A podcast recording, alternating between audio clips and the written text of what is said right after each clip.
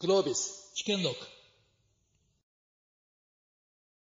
はい、えー、と今日あの最後のセッションメタバースと Web3 のお話です。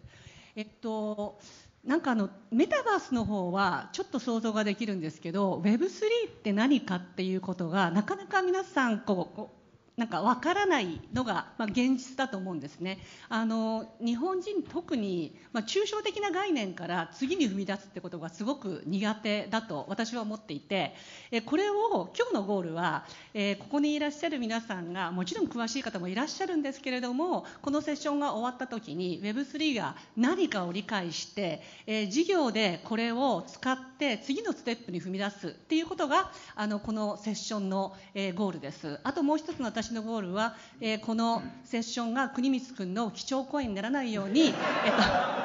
私がきちんとあのタイムキーピングをしていくことだというふうに思っています。よろしくお願いいたします。はい。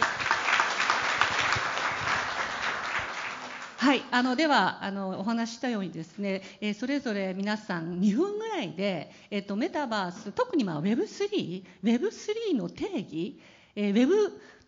Web2.0 とどう違うのかとか。ということをぜひあの一言ずつ、えー2分ぐらいでお願いしたいと思うんですけれども田中さんからどうぞ。はい。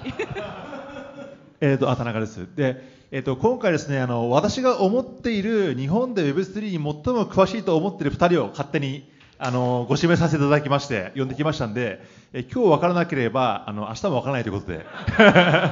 でただですねあの Web3 の概念はまずめちゃくちゃ難しいんですだからもう結構その理理解できなくて当たり前な風なんだけど本当になく変えていくなというふうに僕としては思ってます。で本当にそのインターネットを僕も初めて見た1995年とかの時にあこれすごいなって思ったぐらい Web3 の衝撃っていうのはそのすごいなと思っていてやっぱインターネットの、ままあ、バージョン3ですけど次世代のインターネットってこういう形なんだというふうにあの思いました。ただじゃあ振り返ってみて1995年に今のインターネットの社会が想像できたかというと1ミクロも存在できなかったっていうふうには思うので多分その時代の人にいくら将来 SARS でクラウドで Amazon があっても何言ってんだって話だと思うんですよねで今は多分皆さんが分かんないし僕も分かってないけども、まあ、それぐらい10年20年かけて新しいものになっていく入り口になるなというふうに思ってますはい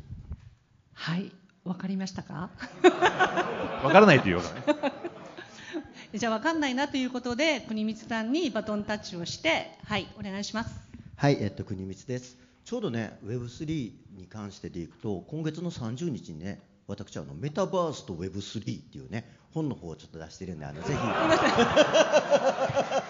ひ。絶対言うと思った。アマゾンの方であのお願いできたらって感じで思います。で、まあ Web3 に関して結構ややこしく感じているのが大きく2つの要素っていうのがあって、一つは社会運動としてのこの Web3 っていうのと、あともう一つはブロックチェーンっていうテクノロジーっていうのがあと作り出している新しいイノベーション。この2つっていうのが混同して喋られてると。で社会運動の側面って感じのところで強いのが結局ディセントライズド要するに Web2 時代、まあ、プラットフォーマーとか GAFAM とかこういう感じのところが凄まじく巨大になっちゃった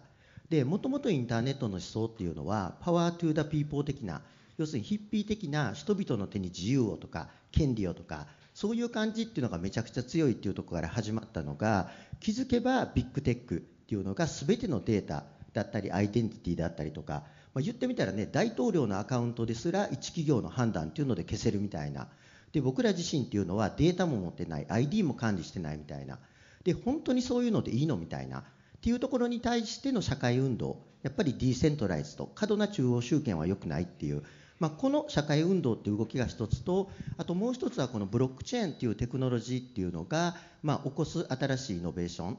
で、まあ、そこのところで大きく3つあるんですけど一つがそのトラストレスで自律的に動くディーセントライズドのネットワークっていう。で2つ目のところが NFT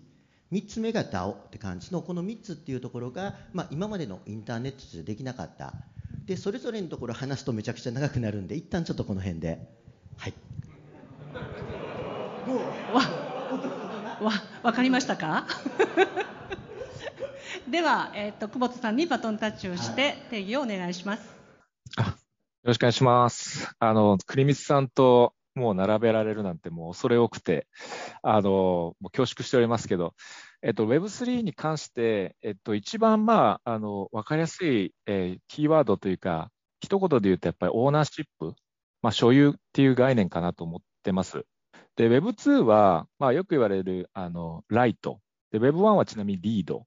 で、Web3 はオン。あの、読み書き持つっていうこの進化を遂げてきてるというふうに言われていて、つまりその Web2 であったそのソーシャルメディアは、今までまあ読むだけだったそのデジタルメディアに対して自分が発信できるようになったと。まあ、いろんな自分の意見をデジタル上で、えー、まあ、あの、表現できるようになったっていうところが一つ革命としてありましたというふうに理解されてるんですけど、一方で、あの、ツイッターなり、インスタの投稿もフォロワーもですね、これはもうあの自分のものでは一切ないということで、プラットフォームがいきなりそのアカウントをバンしたりとか、そのサーバー壊れちゃうと、もうその瞬間から自分としては、その、えっと、こういった資産に対して、えー、まあ、所有することができてないので、何もあの影響を及ぼすことができなかったと。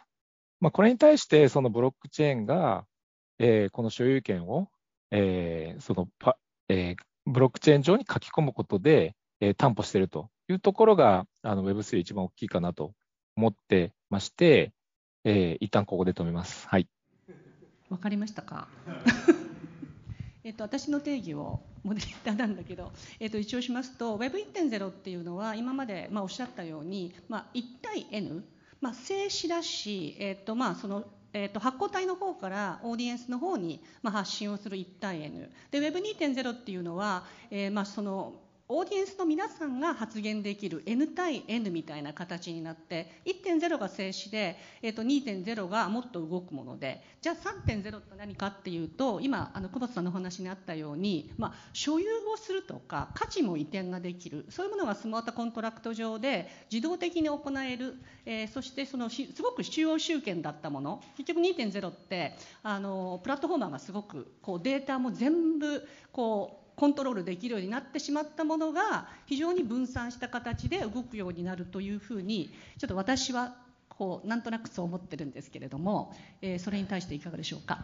あのそうではないですけど、例えばあの、そうじゃないですあいやいや、あのいや 例えば本当ね難しい概念、難しい本当にさっき国見さんが言うようにこれ文化の話なのか、その技術の話をしてるのが混然と一体しすぎていて、もう説明するのが難しいんですけど、このウクライナ問題問題とあのビットコインの話で、うん、結局、えっと、ロシアで経済封鎖されてお金を逃がそうと思って使っているのはビットコインなんですよ、うん、かといってウクライナ政府がお金を集めているのはビットコインなんですよ。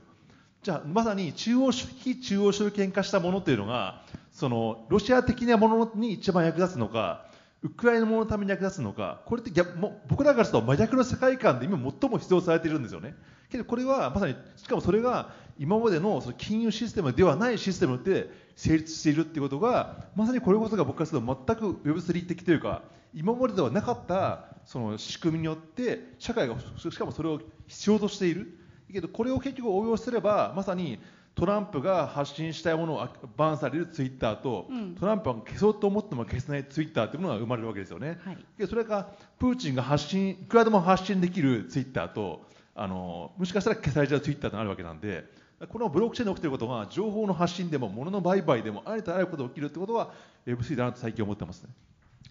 わかりましたか？ね、いいですかあの、ま、持つっていうことがデジタル上にできたっていうことが、まあ、何がすごいかっていうことをちょっとだけ話をすると、えっと、一応マークリ・アンドリーセンがそのあの、えっと、ブラウザを、えー、作ったときに、えー、彼はそのインターネット上で決済ができないかっていうことを実はトライしましたと。で、その時にはサトシ・ナカモトって人はいなくって、ブロックチェーンっていう概念はなかったんですね。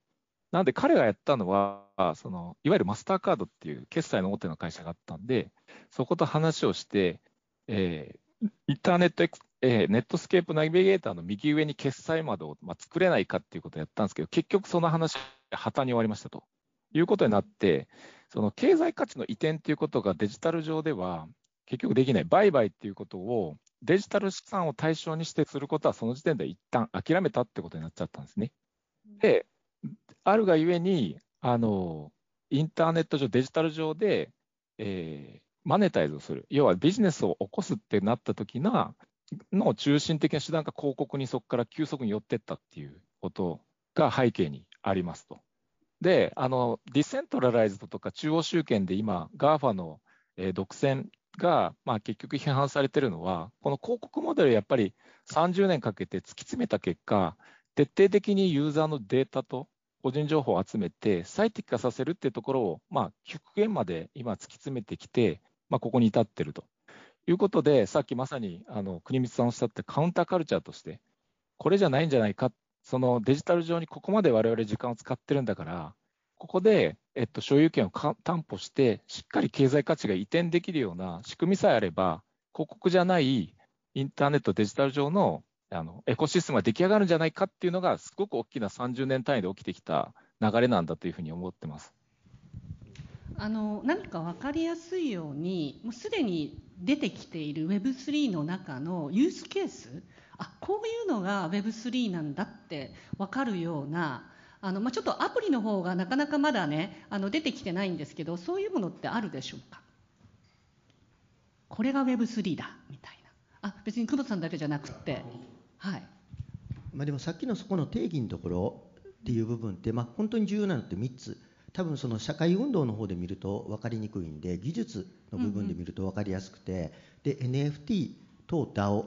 とトラストレスなネットワークこの3つっていうのが決定的なキーワードででそれがそれぞれどういうことを起こしていくか。で NFT が今久保田さんが言われたところで NFT が何ができるかでいくとデジタルデータだけど限定商品が作れるようになった。なんでこれは1個限定10個限定100個限定。だからデジタルデータだけど価値を持った。これってすごく重要で今までインターネットができてきたら複製のコストがゼロになっちゃったんですね、うんまあ、あのなんで今までのインターネットはもうコピーしまくりですからね。コピーし放題だったから、はい、結局デジタル空間上に結局経済価値を作れなかった。だからさっき言ったみたいに広告モデルみたいな感じになっちゃったって感じなんですけどこれが NFT 加えると例えばマインクラフトみたいな感じのゲームみたいなのがあったらその中の家とか土地とかですごいのを作る子供がいて今これって無価値なんですね。でもこれが NFT 上にあって世界に1個しかない2個しかないってなるとお金を出しても欲しいっていう人が出てくるはずなんですね。でこの中での限定のスニーカー限定のアバター限定の土地とかっていうのがあると、ね、お金を出しても欲しいっていう人が出てくる。なんで1つ目っていうのはこのデジタル空間上バーチャル空間上っていうのに経済圏っていうのが初めて作れるようになったっていうのが1つ目。で2つ目のところのこの trustless で自律的に動く decentralize なネットワーク。これは最終的に Big Tech GAFA とかをプラットフォーマーを disrupt できる可能性がある。どういうことかでいくと trustless っていうのは信用保証の主体がいない。これが trustless って感じで。で、まあ、例えばビットコインと日本円。とか、まあ、楽天ポイント比べてもらったらイメージ湧きやすいと思うんですけどで、まあ、日本円とかはね日本政府とか日銀が信用保証を担保してる。でもビットコインは誰もいない。これがトラストです。で誰がやってるかでいくとマイニングするマイナーって人がやってるんですけど彼らは自分の利益ビットコインが欲しいから勝手にやってる。これが自律的。で非中央集権的ディーセントライズドっていうので回ってる。でなんでこれが決定的に重要かっていうと例えば結局その今のプラットフォーマーっていうのが提供しているものが何かっていうのを考えた時に例えばメルカリとかっていうのもね今すごい暴利を貪ってるわけですけど。すべてあの批判より提案はい、そう。あなんでこれ言っメルカリに対する提案なんですけどね。売りたいって人と買いたいって人がいたら中間に入ってねテンパー抜く意味あんのみたいな。ウーバーとかでも乗りたい運転したいとか。でエアビとかでも同じって感じでこの間って本当にいるのみたいなでもなんでこの辺が必要かでいくと知らない人同士の取引っていうところに対しての信用保証を担保する主体っていうのが必要になってくるんですね。でだからこそここっていう彼らが必要になってくるみたいな。でインターネットのビジネスっていうのはすごくシンプルで結局は中抜きの歴史売りたい買いたいって言ったら間のところっていらないよねみたいなでここを中抜きし続けてきたっていうのがインターネットビジネスでで最後の中抜きの場所にいるっていうのがプラットフォーマーでもそこっていうのを smart contract で trustless で直接つないだらプラットフォーマーっていないらないよねと。で例でいくとビットコイン以外でも今仮想通貨取引所。これがもうね極めてなんかねあの decentralized でも何でもないみたいな。でねハッキング合うところも centralize されてるところが狙われるみたいな。で今ここを完全に decentralize としてるのが Uniswap とか decentralized exchange ってやつがあるんですけどこれで一番大きいユニスワップここの GMB 取引量でいくと今もうコインチェック日本で一番大きい、うん。ここの5倍くらいなんですね、うん。でこれがもう中央集権的な主体がなくすでに動いてるみたいな。なんで全ての GAFA とかのプラットフォーマーっていうのはここで disrupt される。で3つ目が DAO はここで行くか行かないかいけど、まあ、でもすぐすぐ。で、うん。DAO っていうののこれさっき久保田さん言ったところの一つなんですけど結局 DAO っていうので重要なのってこれがやっぱオーナーシップの部分で DAO の基本構成あ DAO ってあのディーセントライズドオトーモナスオーガニゼーション。自立分散型組織っていうのでこれ自体っていうのが株式会社に代わる新しい組織の形なんじゃないかって感じで言われてるやつなんですけど。でこの DAO で重要なのはコミュニティみんながねビジョンがあってそれに共感して集まったコミュニティがあってそのコミュニティが発行する独自トークンがある。でみんなでそのビジョンっていうところを叶えようと思って頑張っていくとコミュニティメンバーがどんどんどんどん広がっていってで最終的にトークン価格とかが上がってみんなハッピーになるみたいな。であの国光 DAO もあのやっていらっしゃるのであそうそうあのそうそう。そう私も投資をしております。で結局ここがまあどういうことかでいくと、まあ、この DAO っていうのの一番成功例っていうのが多分ビットコインとかイーサリウムって形だと思うんですけど、イーサリウムを例にとってって話でいくとイーサリウムってちょうど8年くらい前に当時19歳だったビテリックって子が当時はブロックチェーンっていうのの用途っていうのが通貨だけだったんですね。でも通貨以外にもブロックチェーン使えるんじゃないと。であらゆるものっていうのに使えるブロックチェーンのプラットフォームを作ろうっていうビジョンっていうのがあってでそれに共感する人が集まってでプログラムできる人はプログラムする。マイニングする人はマイニング。お金出す人はお金。宣伝する人は宣伝する。で最初6人で始まったんですね。でこれがみんなで頑張っていく中で1万人100万人で今2億人くらいになってイーサリウムの価値は40兆。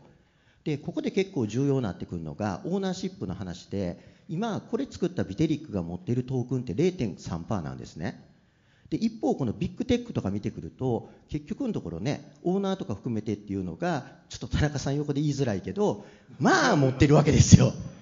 っていう感じで結局これってそのえっとこれってその資本主義これは新しい資本主義のねあのつながってくると思うんですけど、うん。結局今までの資本主義のところの構造っていうのが大体創業者が作ると100%から始まるんですね株。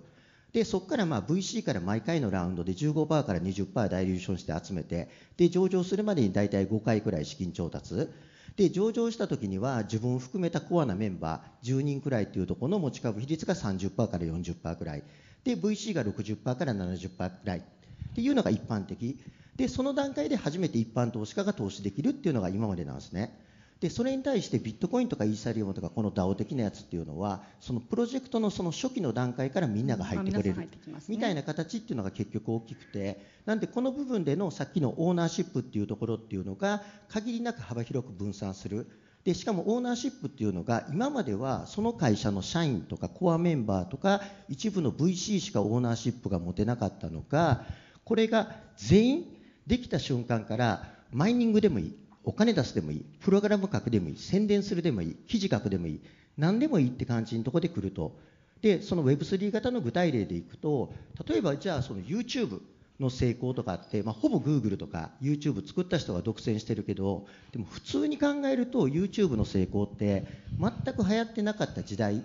に投稿し続けてた名もなきクリエイターとか、その時代にコンテンツを見てた人とかそれで記事を書いたライターさんとかも貢献してるはずなんですね。うん。でも一切何もないんですよ。わかります。なんではい。そういった意味でこの DAO っていうところっていうのはこのある意味このインセンティブっていうところっていうのの革命的というかオーナーシップの分散化とかこの辺っていうのがなんでこの3つが結構重要って感じだと思いますね。はい、あの DAO に関しては、まあ、まさにその分散自立型の、まあ、組織いろんなところに使えるって言われてるんですけれども、えなんとなくすごく民主的ではあるんだけれども中央集権がいないことでなんかディシジョンメイキングがあの民主主義の弊害みたいなものもあるじゃないですか。そういう形になってしまわないか。で実際にその解散してる DAO みたいなのもあるんですよね。でそういうのはどういったコミュニティを盛り上げていけばあの成功する DAO になるのか、えっと、DAO あのなんかその DAO 以前の問題にやっぱりその僕ちょっと振り返って考えたいんですけどやっぱこの Web3 に数なんか数年前からすごい面白いなと思ったそのきっかけとしてやっぱあのビットコインでずずっと言ってるじゃないですか。もうビットコイン10年ぐらい多分あありますよね、はい。初め聞いてなんか俺もうさんくさいし本当かよこんなもんって思ってたんですけどここに立ってもめちゃめちゃ成立してるわけじゃないですか。すね。こんな誰がやってるかわからない通貨システムがもう厳然とこのだけの長い期間なんだかんだで成立してるわけですよね。でまさにそう思った時にビットコインでだ誰がまさに中央の管理者がいないにもかかわらずできちゃってるわけじゃないですか。だからこれがビットコイン以外の組織いろんな通貨システムも行政システムでもそのありとあらゆる SARS でも実は中央集権の方がいなくても成立するんじゃないかっていうことだだという問いっていうのがまさに新しい問いだと思ってるんですよね。いや、僕もなんか同じように思ってて、その、ビットコインがここまで成功した理由って、こうサトシ・ナカモトっていう人が謎に包まれていないからっていう部分結構大きいと思うんですね。その例えば中央集権で、俺が作ったってやつがいて、俺はビットコインあの何千万 BTC 持ってますよって人がもしいたら、もしいたらですね、ここまでその、さっきのカウンターカルチャー的な Web3 とかディセントラライズに対してビットコインを支持する人が、こう、陶酔できなかったんじゃないかと思えるんですよ。だからそれがすごくなんか革命的だなと。その今までセンターでやっぱり管理してる人がいてこそシステムが安定的に動いてたはずなのに、ビットコインが証明したのは実はその人がいない方が、実は集合値として、えー全体が最適化されて動いたっていう一個の例ができちゃったっていうのが面白いと思ってます。これでもみんな結構勘違いしてるのが自立分散型組織って自立で分散して動いてる組織っていうだけで意思決定の分散化ではないんですね。うんで結局 DAO で重要なのはインセンティブ革命でインセンティブの分散化って感じのところは大きくてなんで普通にサトシ仲本も最初独裁主義ですよ全部自分で一人でコード書いたしでビテリックも最初は独裁やしなんでそのいろんなプロジェクトって走ってるんですけど別に意思決定っていうのを分散民主的に決めるっていうのは関係ないんですね。でここっていうのはそのプロダクトのステージ。で一番最初多分作った時は一人の人がコード書いて始めるから完全独裁主義。でその中から仲間が入ってくる中っていうのでどういうふうにしていくかみたいな。なんでより重要なのはオーナーシップが分散化されることによってインセンティブっていうところは分散されるっていうのが重要であって意思決定っていうところはこれ実はブロックチェーンプロジェクトでも例えばビットコインみたいなプルーフ・オブ・ワークって、まあ、みんなでみたいなのもあれば例えば POS っていうこれはねトークンを持ってる数。だ僕は1票じゃなくてね10トークンあったら10票。100トークンあったら100票みたいな。で持ってるトークン数で決めるのもあれば DPOS って言って持ってるトークン数プラス他の人たちが投票してくれた量っていうので決めるみたいな。なんでディシジョンのところっていうのはめちゃくちゃいろいろあるんですよ。でこれはそれぞれのこのプロトコルとかごとで決めたらいいって感じ、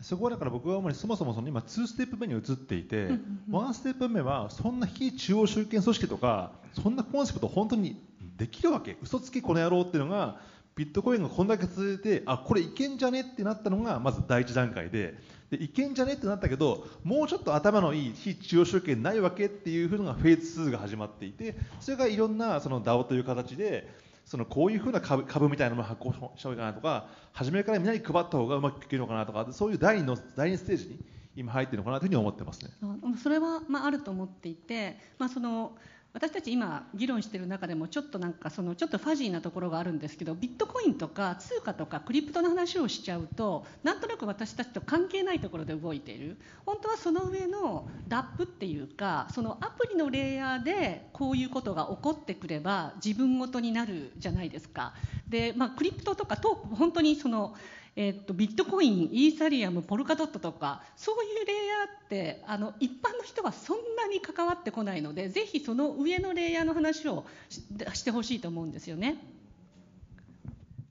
いや、おっしゃる通りで、なんか分散化とか、こう、あの、まあ、ブロックチェーンがどうとか、その Web3 とはみたいな入り方されると、やっぱりそういう議論になっちゃうんだと思うんですよね。そのいかにこうユーザーに価値を届けるかというか、こうまあ、実際サービスを触っててやってみて、じゃあ Web2 と Web3 でどっちが便利で、どっちが楽で、どっちが楽しいのっていうのって、詰まるところ、まあ、そういう話が解決されないと Web3 はやっぱり普及しないなというふうに思ってます。それを、はい、あごめんなさい。それをなんかその次のステップにするために必要なものって何なんですか？私もこの前、まあ、オープンシーっていうマーケットプレイスがあって、まあ、アートとか買うんですけれどもそれで何か買おうと思ったら全く買えないんですよ。こうメタマスクっていうところから、えー、とダウンロードをして自分でウォレットを持ってウォレット持ってらっしゃいます？皆さん。もももちろん持ってらっしゃる方もいらっしゃるけれどもこう最後まで買うとこまで行きつけないんですよね。でもこれは自分でやってみないとできないんだけれども自分でやるのにあまりに難しすぎる。ここの次のステップをここのその壇上にいらっしゃる方がまさにやってもらわないといけないと思うんですけれども。そういう意味ではまずあのあの議論が分かれててですねそのブロックチェーンによって証明されたことはこのブロックチェーンで要はその、まあ、あり手によると銀行とかみたいな通貨発行の仕組みというそのアプリケーションをビットコインっていうそういう技術で動かせるんだっていうことが証明されたってことだと思ってて要するにこのブロックチェーンの技術を使えば銀行以外もできるんじゃないつまりコンピューターできたら当然コンピューター使って銀行も作るけどコンピューターだったらこれ土木作業に使えるんじゃない？とかいやそもそもこれであの車も作れるんだろうとかってなるわけですけど今初めてコンピューターができてこう銀行に使えるんじゃない？ってことが証明されたのが今のこのブロックチェーン状態。なわけなんでこんなの別にブロック銀行だけで終わるわけねえだろみたい。なコンピューターが全産業に使えるんだろうっていうのはこれから始まると。で今一番その、えー、と一番初めに来たのが金融の分野で次来るのが今ゲームの分野っていうのが来ててすごく国光さんが得意分野なんでお願いしますあでそう、えっと、結局ここに来てメタバースとか Web3 がいきなり注目浴びた理由っていうのはすごくこう簡単でで要するにアプリケーションサービスレイヤーにようやく来たってことなんですね。うんで全てのテクノロジーっていうのは一緒で一番下にまずはプロトコルが決まってきてでその上にインフラだったりプラットフォームレイヤーが来てこれが整って初めてアプリケーションとかサービスのレイヤーになってきてでさっきの POS とか POW とか DPOS とかって言っても一般の人よく分かんないっていうかでもこの辺が全部整ってきてようやく上の方の話になってきたっていう。なんでメタバースでいくと結局えっと Oculus Quest 2っていうのが1年半前に出てでいよいよ1500万台くらいを超えてきて mass adoption が近づいてきてで Web3 でいくとイーサリアムってプラットフォームが出てきてで結局その上でいろんなアプリケーションっていうのが動くようになってきたと。でイーサリアム上の今アプリケーションでいくと一番最初に出てきたユースケースっていうのが資金調達の ICO なんですね。でその世界中の人からお金を集めれるっていう、まあ、この ICO が出てきて、まあ、これはいろいろ規制だったりとかなんたらっていうのでちょっとしぼんできてみたいな。でその次に出てきたのが DeFi ファイナンス領域ディセントライズドファイナンスっていうのが出てきてで今年になってあ去年からいきなりブームになったのがやっぱ NFT だと思うんですね、うん。で NFT が出てきてでその後にゲームかける NFT なんで GameFi が出てきてで今年今 DAO になってきてるって感じなんですけど、うん。なんでようやくここのプラットフォームとかができてきて上のユースケースっていうのが広がってきてると。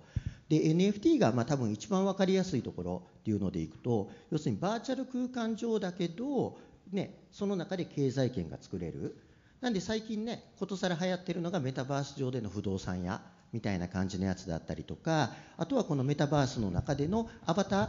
っていうのも今まで価値はなかったけどこれが10個限定100個限定とかなってくると価値があるんじゃないかとか。でその中のデジタル絵画とかっていうのも価値があるんじゃないかとか。で1個1つの例でいくとそのバーチャル空間上メタバース上でのデジタルスニーカーっ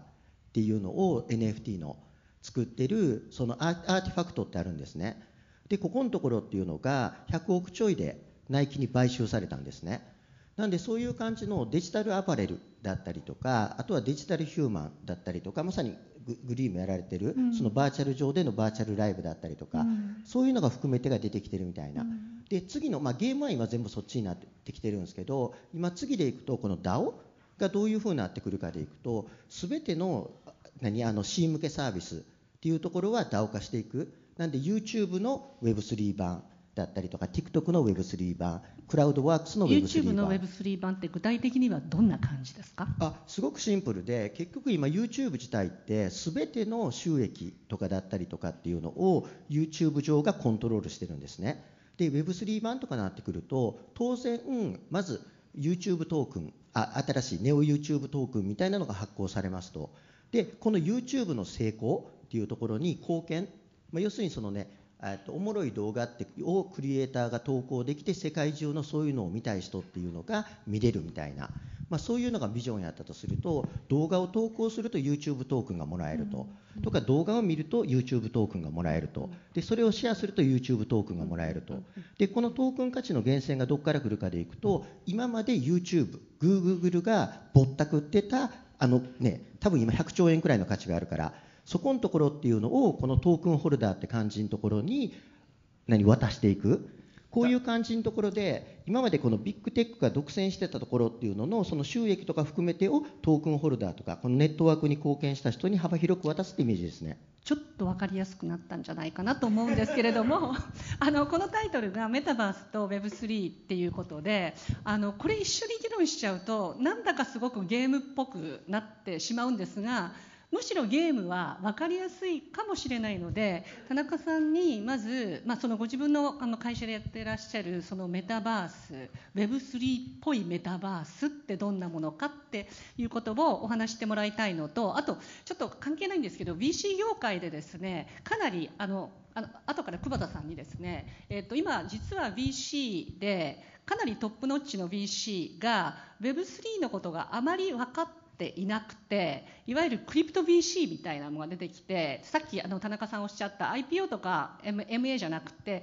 ICO をやる会社に投資をしても巨大なリターンをこう得ていると、えー、というところで BC 業界もちょっと変わってきてるかもしれないところにウィルさんが、えー、渡辺壮太君がやってるアスターあアスターじゃないんですね、えー、にあの日本人で日本初のパブリックブロックチェーンを開発した人に、えーまあ、投資をしたっていうことでかなり衝撃的なニュースだったんですけどそのあたりの BC 業界の話もちょっと後から、えーと、と久保田さんの方に聞きたいと思います。まず田中さんお願いいたします。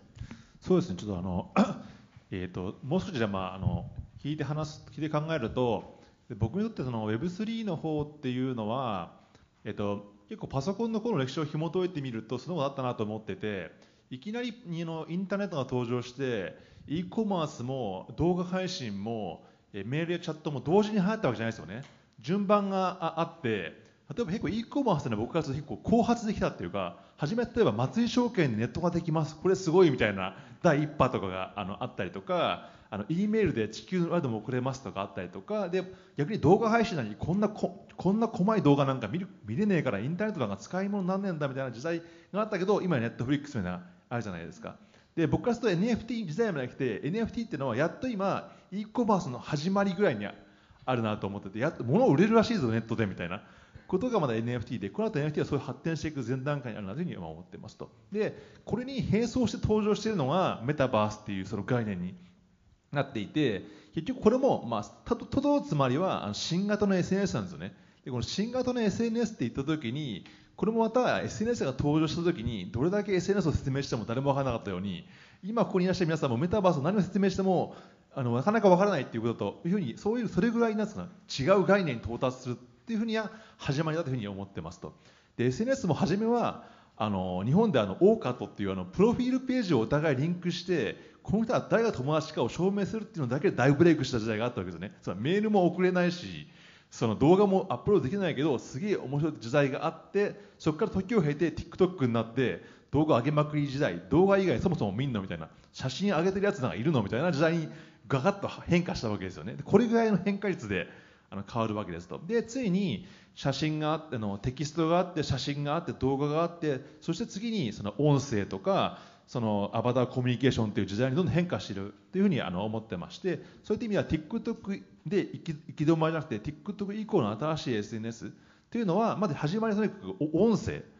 で今まであの喋ってあの文字を書いてたわけですけどこれから文字を書く SNS なんていうのは全く入らなくなるんですよ。だってみんなほとんどが文字を書いてるよりも喋ってる時間が長いんですから。喋る方が楽しくて簡単なんですよ。今まではインターネットが喋ったりあの話したりするのが不得意だったっていうか技術がそこまでできなかったからみんな一生懸命文字を書いたんですけども今度は後から振り返ってみたら文字書いてるやつとか信じられないみたいな。昔は文通って恋愛で文通してたのみたいな。マジウケんだけどみたいなレベルにもう多分10年後だ20年後の SNS 見たらこんな SNS ってマジあったのみたいな。白黒テレビじゃんみたいな感じだと思うぐらい今変化してるというふうに思っていてそういう流れの中で先にアバターで話すのは普通だろうという話になると思ってます。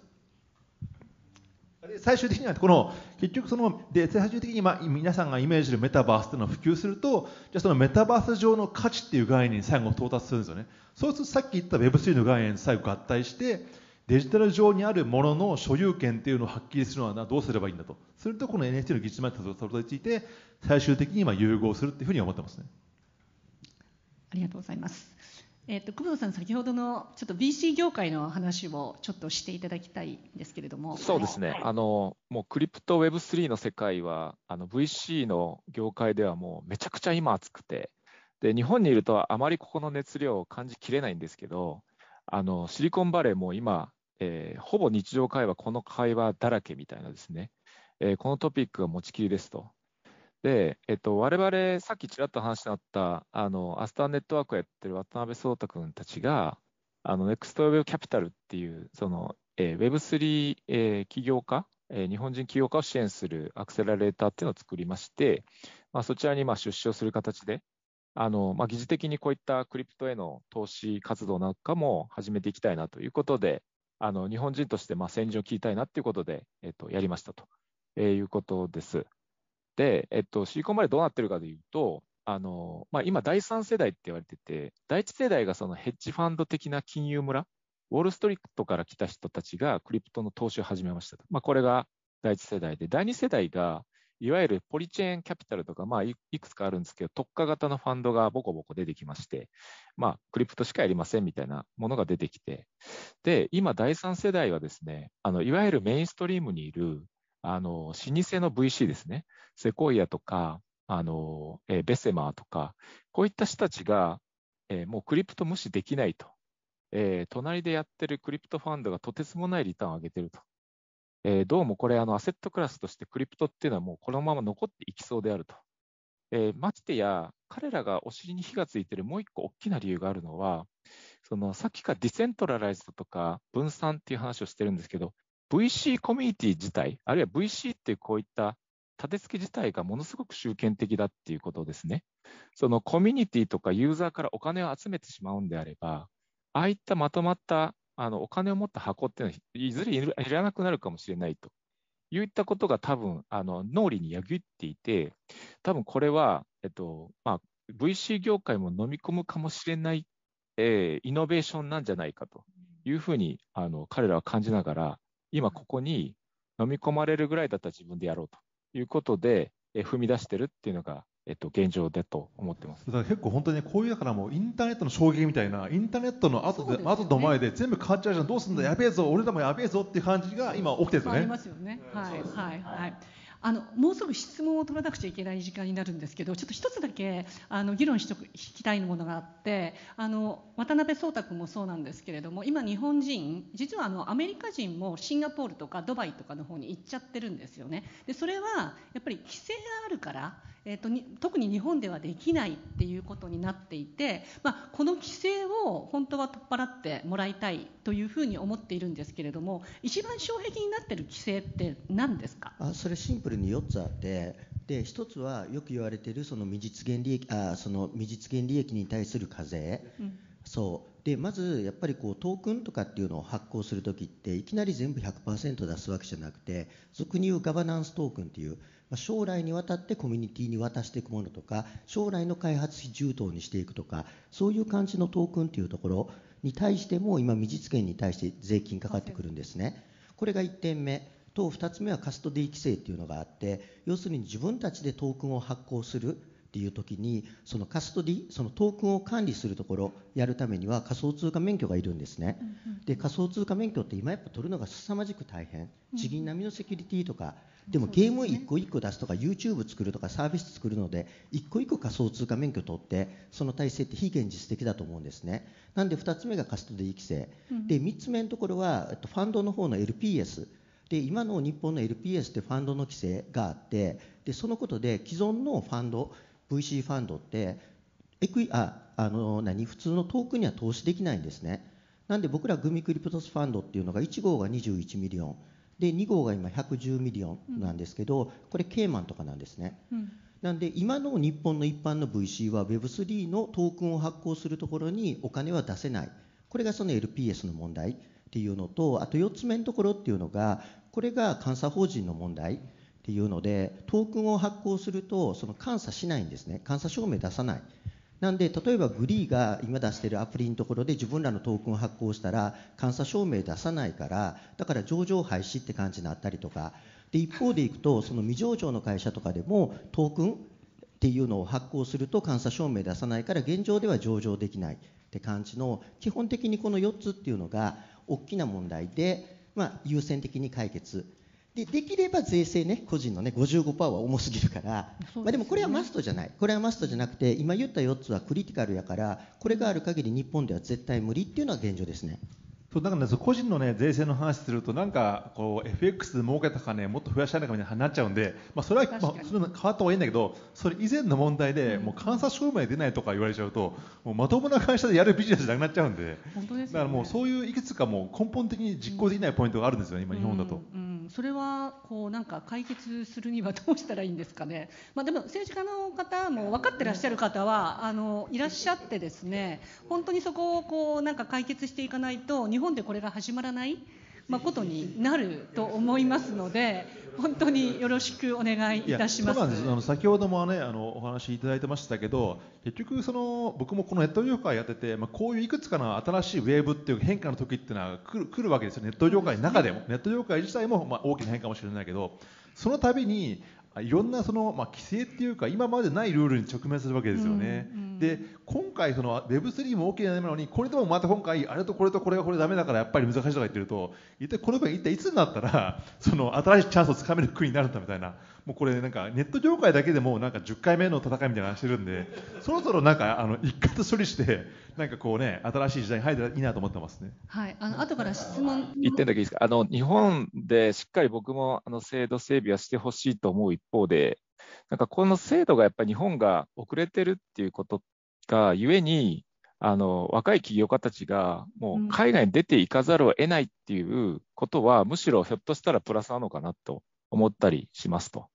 で要はまあ Web3 の世界の中であなた何人みたいな話って多分全く意味がなくてその海外に行ってグローバルに行って日本人であることっていうことをな何のあのえー、そこにこう意味はないって言ったらちょっと失礼なんですけど、そのもう Web3 っていうのはそもそも Day1 からグローバルな、デジタル上の空間、まあ、そういったこう新しい今までの既存の国境を越えた仕組みを作り出しているので、であればもうそのグローバルに出ていくことをいつか決断しなきゃいけないんであれば最初から出ていく。まあ、そのためのきっかけに、実は日本が制度が未整備であるっていうのは、まあ、いいきっかけになってんじゃないかなっていうふうに実は思ったりはしてます。ですね、あの Web3 に関してはこれまでのインターネットともう違う次元で、えー、日本人が、まあ、活躍できない今の制度があるということはあの私たちは認識しなくてはいけないというふうに思います。そうですね。日本がむしろこれすごくビジネスやりたやりやすかったらまた企業間としては日本で本当ですよね。日本向けのビジネスを日本内ズされたもので作り出しちゃう可能性もあるか？まあ、ある意味そのあの GAFA に勝つっていういや勝てるわけはないだろって 今まで思ってきたところを GAFA に勝つためにはこれをこう、まあ、利用してっていうところがあるのにその一歩が踏み出せないっていうのがあの現状だというふうに思います、はい、でも GAFA には絶対勝てるっていうかいよいよ GAFA がね食われる側に回るんですよ。いや本当 GAFA だからその焦って結構ここに投資はしてるんだけれども、うん、やっぱり本当になんか遅い感じはもうしますもんね。でも今まで独占してた利益をコミュニティみんなに分け与えようって感じやからこれやればやるほど彼らの売上利益がなくなっちゃうんで、はい、なんでそういった意味では多分 GAFA は無理ですよ。結局ですねビットコインを超えるものを GAFA が作らないわけですよね。これがやっぱり教育の衝撃っていうかこんなだって今までビットコインって100兆だか実は実はもう巨大巨大な資金が溜まっているっていうのがそのビットコインとか、まあ、ある意味そのアプリのレイヤーまでいかなくってここにすごい資金が滞留してるっていうのはあるんですけれども、まあ、GAFA が集めた資金とこうきっとそれ以上のものがここにすでにあるっていうところがこうなんかすごく大きいんじゃないかなと思いますが、はい、あすいませんあの全体討議に移りたいと思います。えっと、全体討議に移る前にですね、ぜひあのこちらから質問を、えっと、平先生とか河野先生とかあの規制をどのように変えていただけるのかということをちょっとご質問したいと思うんですがいかがでしょうか？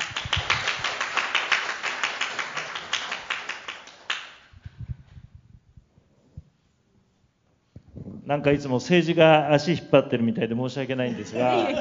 あの私の独裁の国にしてくれれば解決できるんですけど、やっぱり民主主義のルールにのっとってやらなきゃいけないんで、であの大体問題を把握してます、網羅的に。で私、今、自民党のデジタル社会推進本部の non-fungible token プロジェクトチームの座長をやってますけども、もう近々ホワイトペーパー案を出します。ですからあの業界の皆さん、たくさん業界あるんで、あのぜひそこに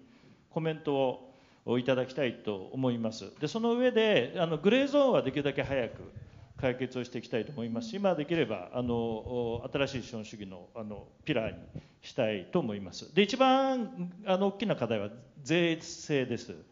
でこれ多分あの租税特別措置でできないんですよね、ガバナンストークン。なので、結構こうハードル高くて、今ちょっといろいろどうやったら実現するかと。で、渡辺壮太さんの件とか、ガバナンストークンの件はよく理解してます。で、彼らも、できれば日本に戻ってきたいって言ってるので、うん、まあ、ちょっとあの頑張ってやりたいと思いますので、また力いただければと思います。はい、よろしくお願いいたします。えっと、では、河野先生はよろしいですか？はい。はい。じゃあお二人頑張っていただくということで、はい、あのでは会場の方からえっ、ー、と質問を、えー、取りたいと思いますし、オンラインの方でも質問が来ているようですけれども、ではちょっとまず会場の方からその一番えっ、ー、と後ろに座っていらっしゃるはい方、はいお願いいたします。三十秒以内。OK です。えー、千葉工業大学の未来ロボット技術研究センターのロボット用の古田でございます。やっぱりこれあの科学技術のあるあるで多分技術分かってきたらふんふんって言って分かんない方はポカーンなんですよ。提案その1、はい、もうこれは使い方ユーザー例えばあいみょん BTS が目の前でデジタルでサインを書いて世の中に1枚で使いませんかとかそういうなんか若者たちが食いつくようなネタニュースやるといいんだと思います。この間戦場のメリークリスマスが一音売られました。あれだけニュースになりました。ぜひこういうのって技術者以外の人たちが何かが分かって、やっぱりそれであのいろんな活動したすとガッと動き出すと政治家の方も動きやすい。あのぜひあのそういう面白いサービスをやられるといいと思います。はい、提案です。ごご意見ですね。はい、ありがとうございます。えー、他にあの後ろに立っていらっしゃる方お願いいたします。あ株式会社山下の山下と申します。貴重な話ありがとうございました。あのメタバースブロックチェーンの技術を使ってあのブロ、えー、っとビットコインであったりだとかあのメタバースの世界が飛躍的に伸びる。で YouTube の話とかもイメージ湧いたんですけど、うん、まあ、そうすると多分日本の強みだとゲームとかアニメとかそっち側が飛躍していくイメージは持ったんですが多分あの皆さん専門家でいらっしゃるんで日本の良さを生かしてもっとそれ以外の部分であの拡大できるもの。日本だからこそその、えーと分散型の組織でうまく拡大していきそうなものっていうのはどんなものを想像されているのか可能であれば聞きたいです。はい、えっ、ー、と日本以外日本の特有のとはちょっとゲームとかアニメを含むということでよろしいですか？ゲームアニメは想像がついてるんですけど、それ以外のものでこれは可能性あるんじゃないかって思うようなものがあれば教えていただきたいと思いました。やっぱり基本的に重要になってくるのがコミュニティなんですね。なんでその重要なのが例えばビットコインとかイーサリアムとかはオープンソースがトークンを持った。なんで今までのオープンソースって結局 Linux とかにしても Android にしてもあれで億万長者になった人いないんですね。でもビットコインとかイーサに初期に関わった人っていうところは億万長者になったとか含めてなんでなんでここの用途要するにオープンソースがトークンを持つ。でウィキペディアも今全然ダメですよね。でウィキペディアがもともと Web3 で作っとけばとか。で例えばあ僕らそのフィナンシェでやってるのはスポーツチームっていうところはトークン的なのを発行するとか要するにコミュニティっていうのがトークンを発行することで、まあ、ある意味株式会社ではないんですけどそこが成功した時に利益っていうのをコミュニティに分配するみたいな形なんでなんで NPO とかも含めて全てのこのコミュニティっていうところっていうのがやっぱ独自トークンっていうのを発行する、まあ、すなわち DAO 化していくって感じなんでなんでありとあらゆる領域っていうところにあの適用できると思いますね。はいえっとあのオンラインの方で質問が先に来ているようですので、ちょっとあの司会の方教えてください。はい、えードリコムの内藤様より、えーご質問です。Web3 が分散型でトークンの保有も分散していくとしたときに、企業として Web3 に取り組んだときに利益も分散してしまうと思います。ビジネスとしてどうやって利益を上げたらいいですか？えーっと久保田さんですかね。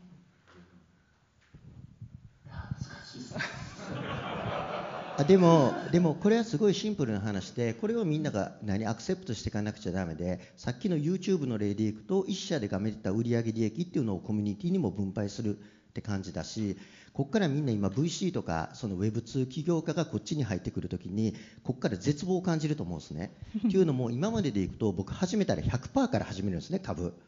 で、最終的に上場するとき3、40%持ってるはずなんですよ。それが Web3 だとトークン、チームアロケーションって大体15%くらいなんですね。で、まあ、残り、まあ、VC とかが10から15%。で、残りの50%くらいはコミュニティで分けるって感じなんですね。で、この15%っていうのも1人で始めるケース少ないから、大体5人くらいでやると、なんか始めたら10%くらい欲しいじゃないですか。でもなんかね、そうするとダメな空気感があって、なんかね、この15をね、5で割って3%とかなるんですよ。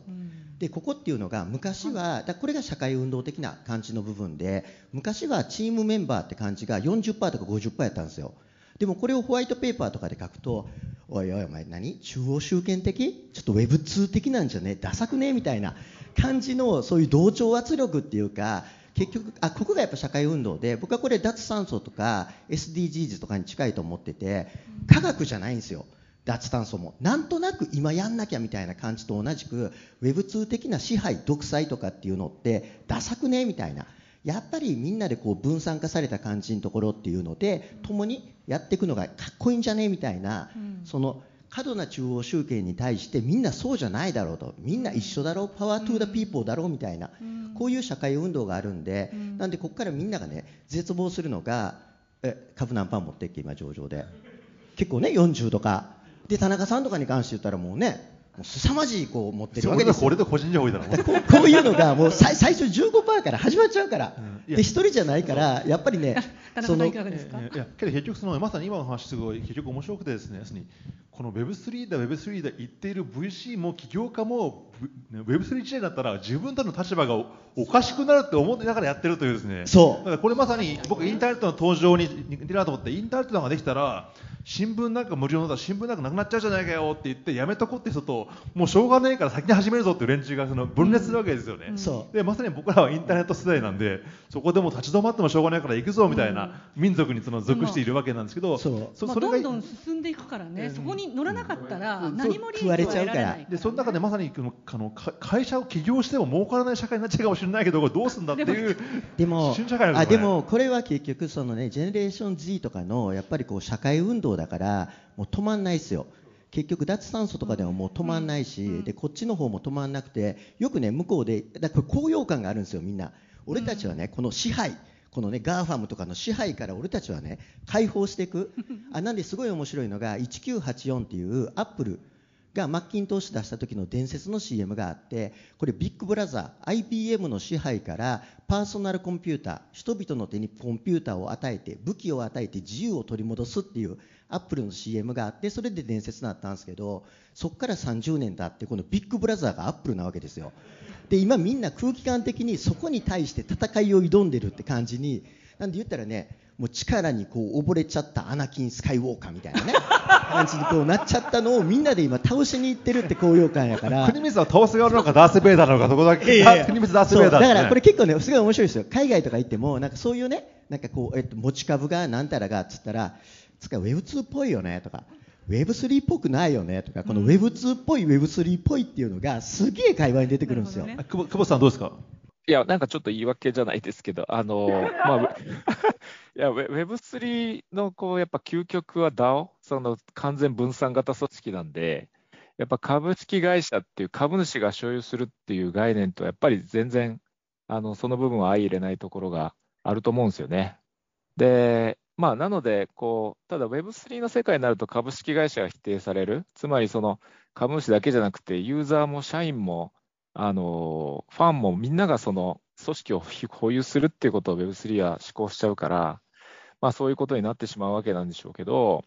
ただ、その1個やっぱあるなと思うのは、その Web2 からいきなり Web3 にある日突然変わるんじゃないと思ってまして、その我々 Web2 の世界まだ生きてるのかもしれないですけど、Web1 のサービスも全然残ってて、Web1.5 みたいなのもそこら中にありますと。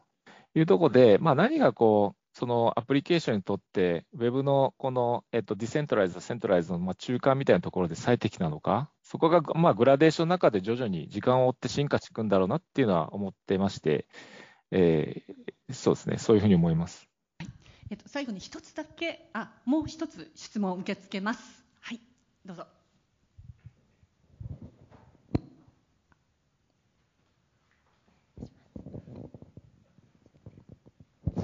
あ岩瀬です、えー、昨年から香港で NFT のベンチャーやってます。国光さんに今に関連した質問なんですけど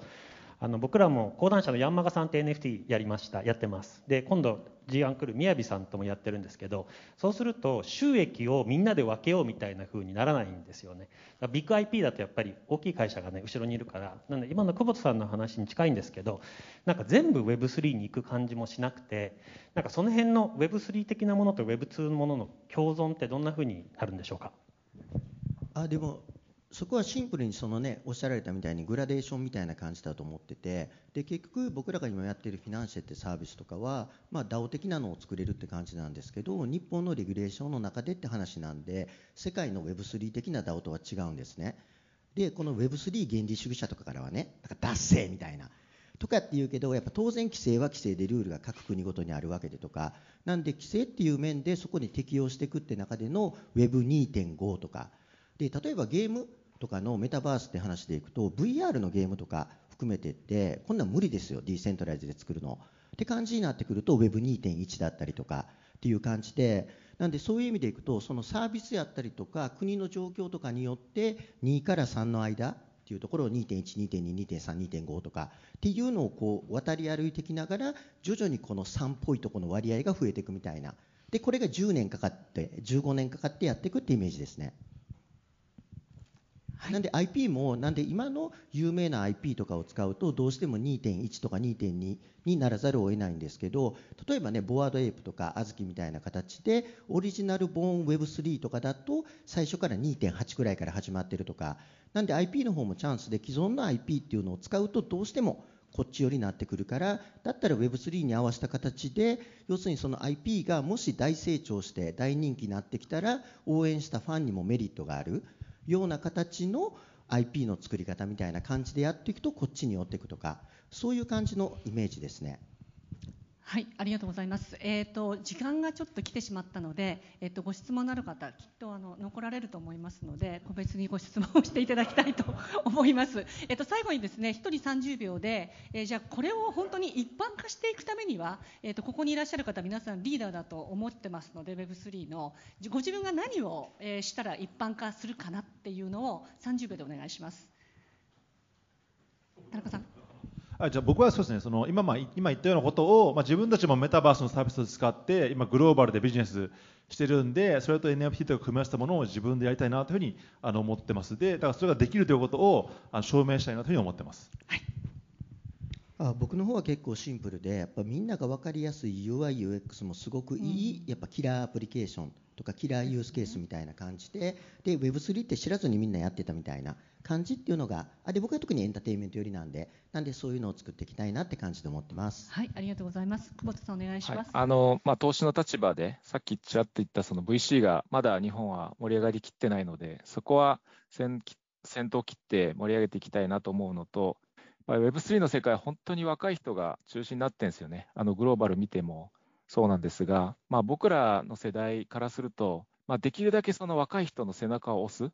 彼らをこうどんどん主役に盛り上げていくような、まあ、そういった動きをどんどんしていきたいなと思ってます。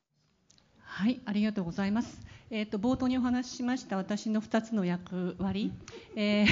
ここの皆さんが、えこの後にすぐこれを実践できるようにする、えというのはあのちょっとできなかったというふうに思っていて10%ぐらいあとはあの国光さんの基調講演にならなかったっていうのもちょっと10%ぐらいしかできなかったというふうに思っておりますけれども、えこれからもですねこれも必ず来るので、え続きは、えまた G1 でありがとうございました。